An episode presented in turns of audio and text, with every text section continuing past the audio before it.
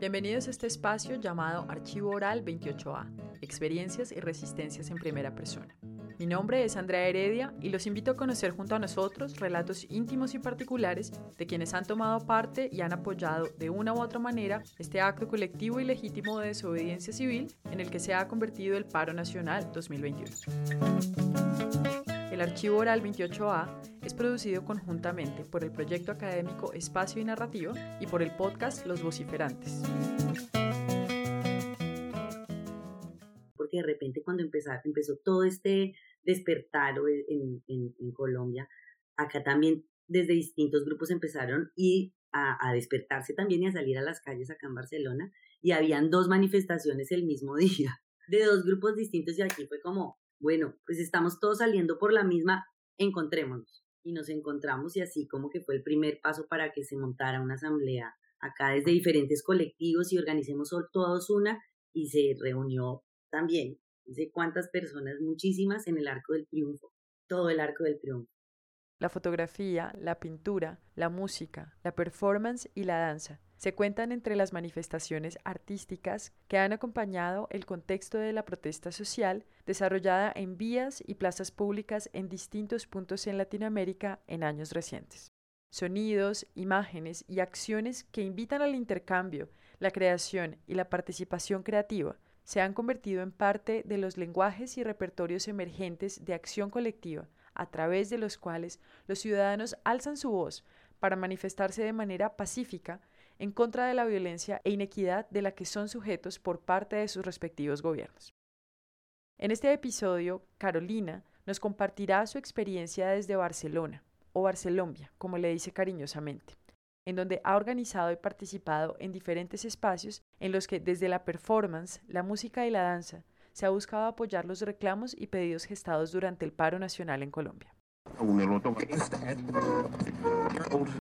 Yo me llamo Carolina Torres Topaga y siempre me gusta decir mis dos apellidos y que salgan por mi mamá y porque también tengo el Topaga que para mí es como muy determinante como también de un lugar a donde vengo que ni conozco tampoco que es un pueblo y que hubo también un cacique Topaga por allá. Entonces ahí como que se me va la raíz y el root y mm, vivo en Barcelona hace creo que 12 años Jamás pensé que fuera tanto tiempo, pero bueno, es así. Soy actriz, directora, performer y me gusta accionar. Soy una persona que acciona. Y sí, acciono y reacciono.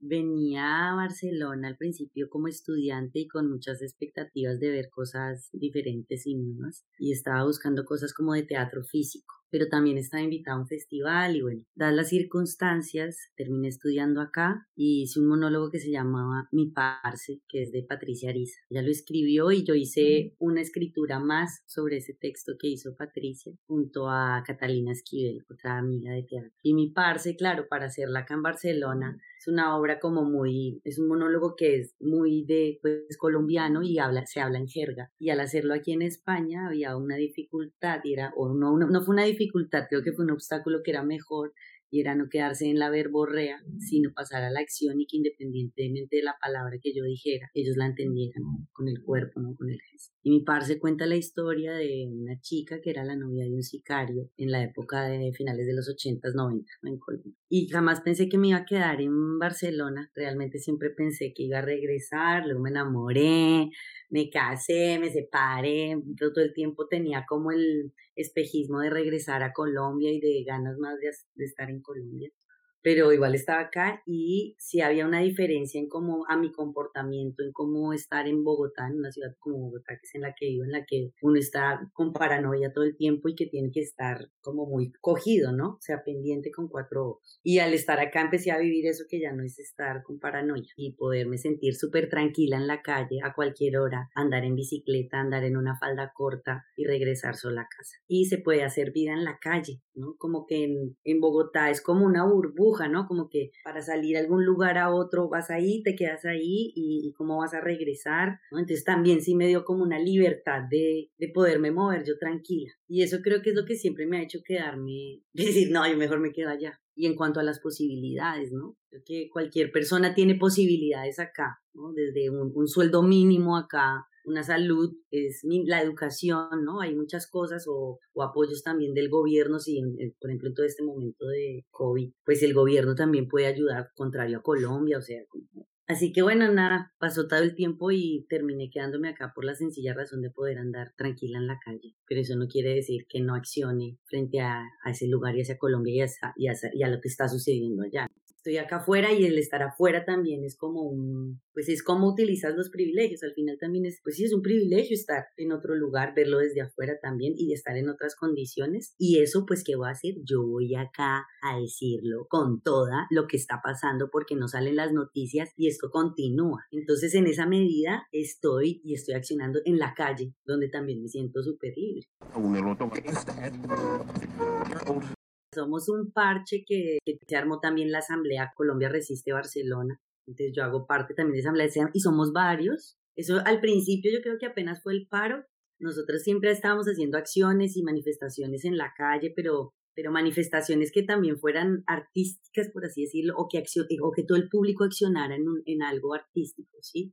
Como o coreografías o decir todos una misma cosa o prender una vela entre todos. Eh, luego ya empiezan como otros encuentros con las otras ciudades estando afuera. Pero bueno, acá en Barcelona eh, fue como una necesidad de todo el mundo, estaba con un dolor en el pecho y nos encontramos y la primera vez nos encontramos en la rambla del Raval que hay un gato de botero y la llenamos toda y, y era como que y también se descontroló debo decir que también se descontroló en cuanto a la cerveza y a la gente también hubo descontrol y también era, hey, pero estamos en otro, estamos en otro espacio, no estamos en un espacio de fiesta, estamos acá para manifestarnos y accionar entre todos, ¿no? Porque de repente cuando empezó, empezó todo este despertar en, en, en Colombia, acá también desde distintos grupos empezaron y a, a, despertarse también y a salir a las calles acá en Barcelona y habían dos manifestaciones el mismo día de dos grupos distintos y aquí fue como, bueno, pues estamos todos saliendo por la misma, encontrémonos. Y nos encontramos y así como que fue el primer paso para que se montara una asamblea acá desde diferentes colectivos y organicemos todos una y se reunió también, no sé cuántas personas, muchísimas en el Arco del Triunfo, todo el Arco del Triunfo. Y ahí, por ejemplo, se hizo una acción divina con Sebastián Villanueva, que es un chico que es guitarrista y tiene una canción que se llama El Tres Pies. El Tres Pies, su abuelita le contaba que, que, cuando se oía era porque alguien había muerto. Entonces empieza eh, con esta narración a invitar a todo el público contándole esta historia y dice, entonces vamos a hacer con un dedito como un ritmo de cumbia. Listo, y luego empieza a enseñarles el, el, el, silbido y todo el mundo, como es una cosa tan sencilla que eso es lo más bonito de accionar en la calle cuando hay mucha gente es que todos lo podemos hacer, todos, todas, todis, todis. Y ese es el poder que se necesita. Pensar, miren, una cosa tan sencilla como crear un ritmo así y luego hacer un silbidito que es y todo el mundo. Cuando somos más, pues suena más brutal. Y desde ahí, que todo el mundo estaba como abajo, dijimos, bueno, ya estamos así. Y empezamos a decir cuántas cifras y que era como el que, está, que estaba pasando en el paro, ta, ta, ta. Pero todo esto está pasando y el pueblo no se rinde, carajo. Vamos a ir desde de a poquitos arriba. El pueblo no se rinde, carajo. Vamos, pueblo, carajo, el pueblo. Hasta que ya está todo el mundo también arriba y como, sí, vamos, porque al final ahorita esto es una, eh, es un estallido y es como que eh, todos estamos pensando en una posibilidad, todos lo estamos pensando. Hay mucha gente refugiada, también hay mucho exiliado, también hay gente que se vino acá también por buscar un mejor futuro y es gente que también manda dinero a sus familias o a quien dejó en Colombia. Entonces, que Colombia tenga una posibilidad o un cambio o que la gente esté exigiendo. Es que es que es eso, la gente está exigiendo y está poniendo el cuerpo porque es que no, no hay otra posibilidad. Si yo, es que yo, por ejemplo, la gente que está como re bien, pues que sí, no les afecta a todos. Si tú no que al otro le está pasando eso y tú no vas a ir a acompañarle, ¿de qué te sirve tu privilegio? Entonces, esto es como, me encanta que digan, no, es que nosotros no venimos a negociar, nosotros estamos es exigiendo. O sea, ya llega un punto en el que eh, no más corrupción, o sea, no podemos permitir más esto, de verdad. O sea, nos están robando, nos están robando. Y aparte tenemos que pagar la gente que menos tiene. No, el, ahorita el país, igual también yo, yo sé que es, eh, todos los cambios son muy duros y muy difíciles, pero se necesita. el país, el siguiente gobierno, entre quien entre, el país está en la mierda, está reendeudado, está fatal, está fatal y lo que no sabemos, porque aparte nosotros realmente la información que tenemos, así investiguemos más, no, tenemos toda la verdad. Las verdades siempre entre todos esos gobiernos se saben 20 años después. Y eso, hasta ahora sabemos como parte de la verdad de Pablo Escobar. En la época de Pablo Escobar no lo sabíamos todo. Eh, creo que es un momento también para que dialoguemos. O sea, yo, por ejemplo, eh, yo quiero hablar con más uribistas, porque también ahí es donde está, eh, donde tenemos que buscar el diálogo. O sea, ¿tú quieres un mejor lugar? Es que yo también. Bueno, ¿y qué es lo que nos hace pensar diferentes? La, la, la retaíla que nos dicen que de volver a la finca, de que ese sí fue, que nos mano que ¿qué? Cuando también se han demostrado otras cosas, ¿no? Hablemos de qué queremos, qué, qué, cuál es el lugar que queremos. ¿Cómo vamos a pasar esa, esas rencillas? A mí esa, por ejemplo, fue como la lección que me dejó eh, cuando, cuando el plebiscito del sí y el no. Creo que yo antes era mucho más radical en cuanto a, si eres uribista no quiero hablar contigo. Y en esa medida tampoco estoy logrando nada. Estoy actuando igual que el otro. Entonces, no. Pues si quieres, si eres uribista, quiero hablar contigo. Hablemos pensemos, imaginemos, ideemos, o sea, pero no con la retaíla que nos ponen siempre y con discursos que realmente ni siquiera estamos repitiendo y no, no, no estamos siendo honestos, sino no estamos asumiendo lo que vemos. Creo que, bueno, la asamblea se, se montó, por ejemplo, esto, la asamblea se montó así como un, un momento de encontrarse diferentes colectivos y personas también, personas sin pertenecer a ningún colectivo que tenían la necesidad de hacer algo por Colombia ¿no? y de reaccionar, de manifestarse. Eh, algo que pasó muy bonito fue que en esa primera reunión llegó la Asamblea chilena y llegó también Furia Mexicana, lo cual era como también una manera de como el bloque latinoamericano, cómo nos vamos a apoyar en las luchas. Y fue muy bonito, por ejemplo, parte de la socialización que hicieron las chicas de la Asamblea chilena, porque ellas ya nos llevaban ese estallido antes que nosotros, entonces, que nosotros entonces tenían una información como, pillen, eh, desde, desde la Unión Europea, ¿qué podemos hacer? ¿Sí? Porque mm, sí, uno puede recolectar fondos para enviar, porque eso se hizo también, eh, pero también acá uno puede tener con el Parlamento Europeo otra cosa. Un país donde se estén violando los derechos humanos, ya no hay tratado de libre comercio con, eh, con la Unión Europea. ¿no? Y esto no lo supimos, sino gracias a las chilenas. Entonces empezó a correr también una carta para firmar y como exigir, o sea, que se hable de esto también en el Parlamento Europeo. Eh, al principio como que hay un desfogue muy grande como por esa asamblea, luego se va reduciendo y luego continúa avanzando y siempre está abierta la puerta para quien quiera llegar haya estado antes o no. La asamblea son las personas también que lleguen ahí y que estén accionando. Ahorita también se, se, está, se creó una asamblea, eh, la WIPA. La WIPA es una unidad insurgente para, la, para accionar. Es una red de, para, hacer, para prácticas artísticas, eh, para manifestarse en, en la calle.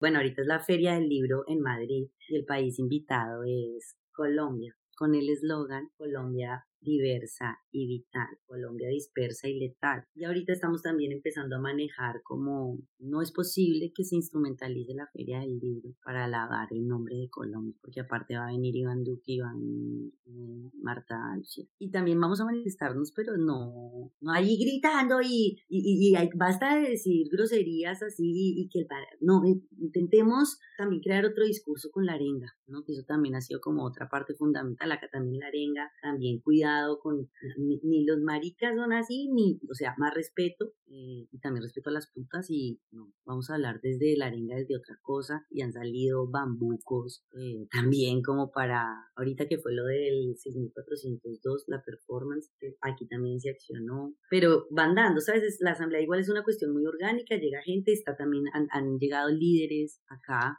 eh, ahorita también se espera como también un montón, la llegada de mucha gente de Colombia, y también qué vamos a hacer, cuál va a ser ese abrazo ese, o ese, ese cordón, o sea, como, o sea, hay como muchas cosas, pero bueno, la manifestación ahorita sé que en Madrid, o sea, lo que va a ser el 15 y el 16 de septiembre, eh, hay un concierto, hay, una, hay varias perfos accionando y denunciando este asunto, y ya también a nivel mundial, yo realmente espero que llegue una nave espacial gigantesca y que me monten ahí sí todo el entretenimiento que llegaron los extraterrestres que se les bajen los humos a más de un ser humano que no tiene nada de humano. Pero bueno, esto sería para ponerle un poco de ciencia ficción, pero yo creo que todo este estallido también nos lleva a bastantes reflexiones, o sea, como que ya una posibilidad, ya una forma de organización también desde, desde la calle desde un poco cosas asamblearias, pero sobre todo comunales, es como que mm, tú ves las primeras líneas también y es como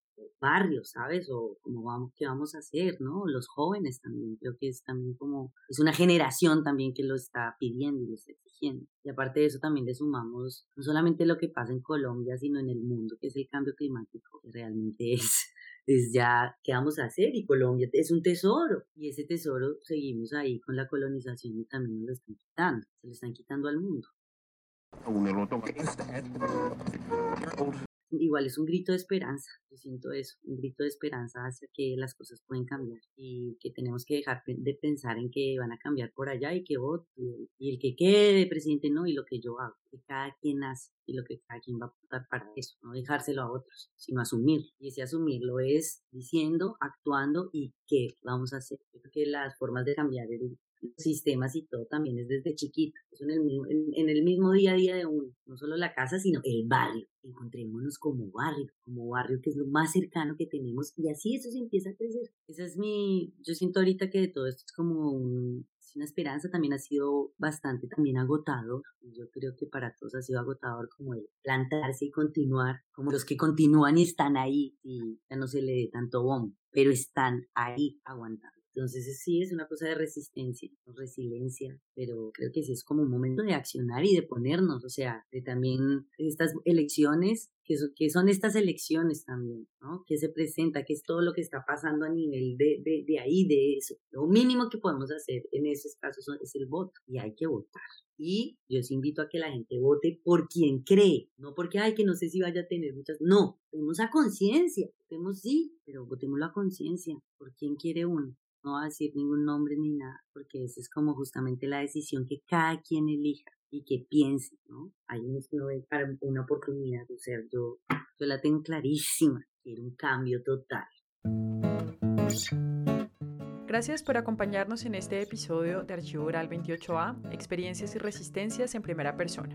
Los invitamos a construir este espacio con nosotros, compartiéndonos sus relatos y experiencias sonoras a través del correo electrónico archivo28a.gmail.com.